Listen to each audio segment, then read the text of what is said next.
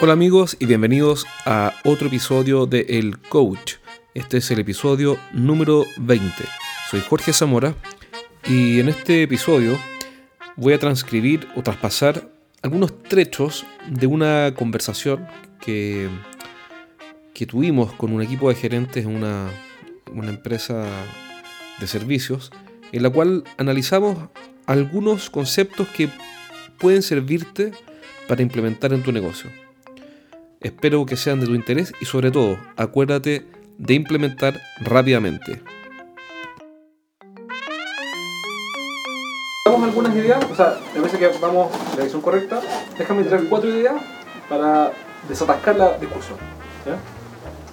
La primera es que, en, lo, te reitero, yo no conozco el funcionamiento interno, así que estoy hablando de lo que se ve todo el tiempo. El- el- la, la mayoría de los ejecutivos comerciales y gerentes de venta pensamos más o menos conscientemente que menos es más. Perdón, al revés, que más es más. Es decir, que yo para vender más debo pasar de una cartera de 40 clientes, voy a una de 80 clientes. Si yo logro eso, voy a vender el doble. Eso es un pensamiento implícito, tácito. No estamos, nadie lo dice, pero todos lo asumen. ¿Cómo sé que lo asumen? Porque lo que hacen es todo el tiempo buscar más clientes. Entonces lo, lo, lo dicen con lo hecho.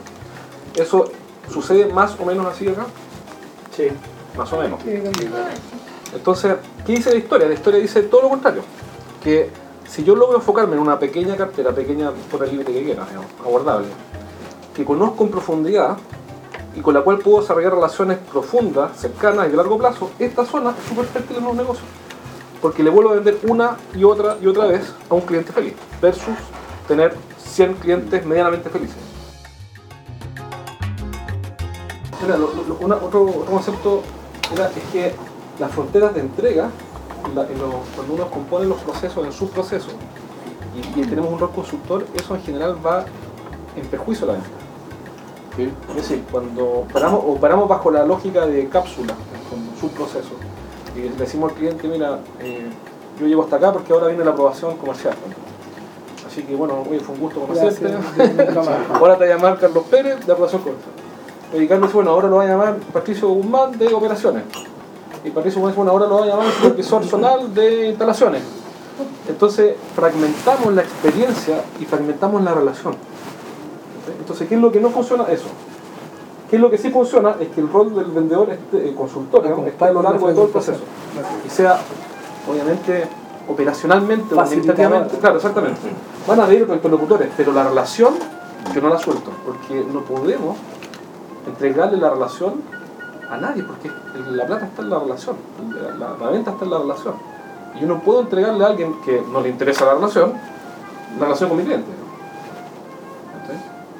Porque eso nunca ha funcionado. No le interesa la relación, además que no lo miden por la relación, seguramente lo miden por la excelencia en el desempeño operacional, por indicadores duros, por ratios, por KPI, de, de entrega oportuna, completar las órdenes de compra. No dice relación, ¿ah? eso le llega un bono por la relación a, la persona encargada de operar, o instalar, o administrar, o despachar. Entonces, obviamente hay parcelas, hay, hay fronteras, pero, pero la frontera tiene que ser bajo la lógica de la administración de la venta, ¿se acuerdan lo mismo? No bajo nuestro proceso de venta, es decir, yo no desaparezco en resumidas cuentas, sigo presente. Soy el defensor del cliente dentro de la empresa eh, y no suelto la relación, porque si la pierdo y la fragmento, tengo que, me podría haber enfrentado a este problema.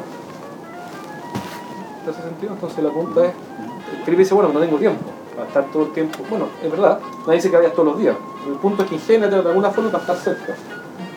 Y ahí volvemos a la pregunta inicial de Juan José, de, bueno, ¿cómo puedo crecer la cuenta? Precisamente, dado que vas a estar cerca, la oportunidad la vas a encontrar en la medida en que conozcamos al cliente. ¿Dónde encontramos oportunidades para vender más? Conociendo, entendiendo los problemas. Pero si yo desaparezco, ¿no? Próximo negocio va a publicarse en el diario, nos vamos a enterar por cuadros, no voy a hablar, mercado público, nos vamos a enterar por internet. Pero si yo estoy acá, presente, no vendiendo, sino que acompañando, la venta va a salir en forma natural. ¿Por qué la venta podría salir en forma natural y no, y no está en una gran estrategia? Porque vamos a conocer al cliente y el cliente se va a sentir acompañado y agradecido. Valor total del cliente, el customer value, que es sencillamente la sumatoria de todos los flujos de un cliente en el tiempo. Y no le usa el Y entra un poco lo que me estaba leyendo, bueno, eh, hasta qué punto sacrificar o no la entrada para generar el profit después. Y eso tiene que ver con procesos de venta, específicamente con fragmentación de procesos de venta. Y que se aplica más que las grandes ventas industriales como la minería, yo creo que aplica más en negocios más pequeños, donde sí puedo hacer pequeños sacrificios.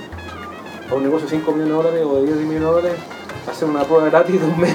Pero en clientes grandes donde uno puede también invertir. Sí, claro. Yo voy a entrar con un negocio pequeño para que me conozca, para que sepa cómo trabajo y de a poco voy integrando más. Exactamente, esa es la lógica de la que estamos Es decir, en vez de intentar venderle un contrato de 10 millones de dólares a un tipo que nunca me ha visto, voy a intentar, como dices tú, vender un pequeño servicio, hacer dar un gran servicio, estar muy presente, para que apenas mi competencia falle, Napoleón decía, no está el alma Napoleón decía, cuando tu enemigo se equivoca, no lo interrumpas.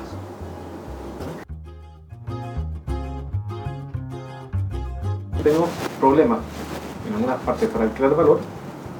Yo creo que la discusión no termina ahí, yo creo que parte de la discusión. Ahora la pregunta es cómo creamos valor.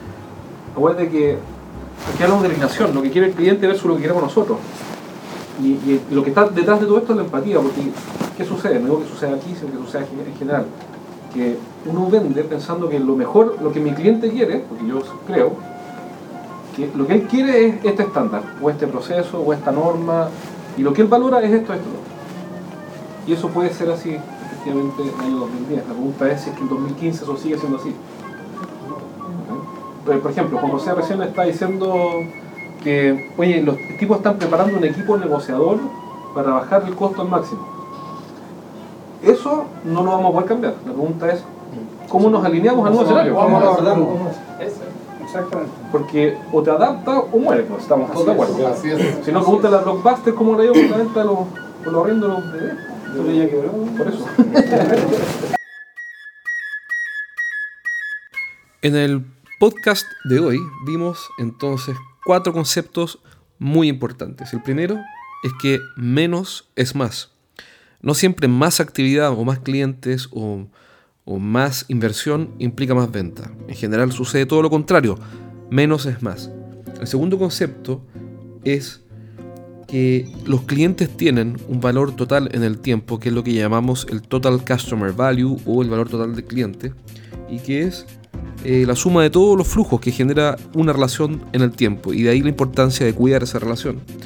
Otro concepto y el tercero es que el rol del vendedor a lo largo del proceso de compra es ser el defensor del cliente eh, o el asesor cercano durante toda la historia de esa relación. Y no solamente debe vender y luego olvidarse de esta relación y pasársela a operaciones o a postventa.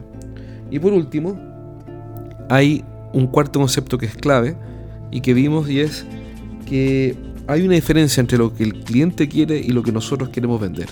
Y esa brecha, esa desalineación puede llevarnos a caer en la profundidad del abismo, tal como le ha pasado a muchísimas empresas y también me ha pasado a mí personalmente en la historia.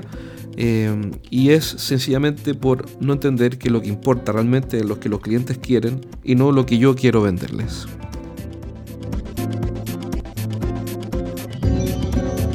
Si este podcast te pareció útil o importante o, crees que puede servir a otras personas, compártelo en redes sociales para que más gente tenga acceso a esta información.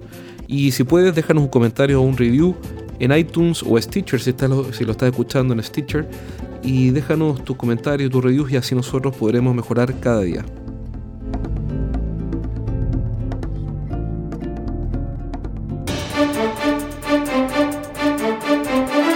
¿Necesitas mejorar tus ventas? Los gerentes de empresas B2B visitan estrategiasdeventa.com y sacan ideas prácticas para llevar su negocio al siguiente nivel. Estrategias y tácticas de venta, marketing industrial, productividad gerencial y mucho más. Descarga todo el material gratuito que tenemos para ti. Ingresa hoy a estrategiasdeventa.com, el sitio web que tus competidores no quieren que conozcas.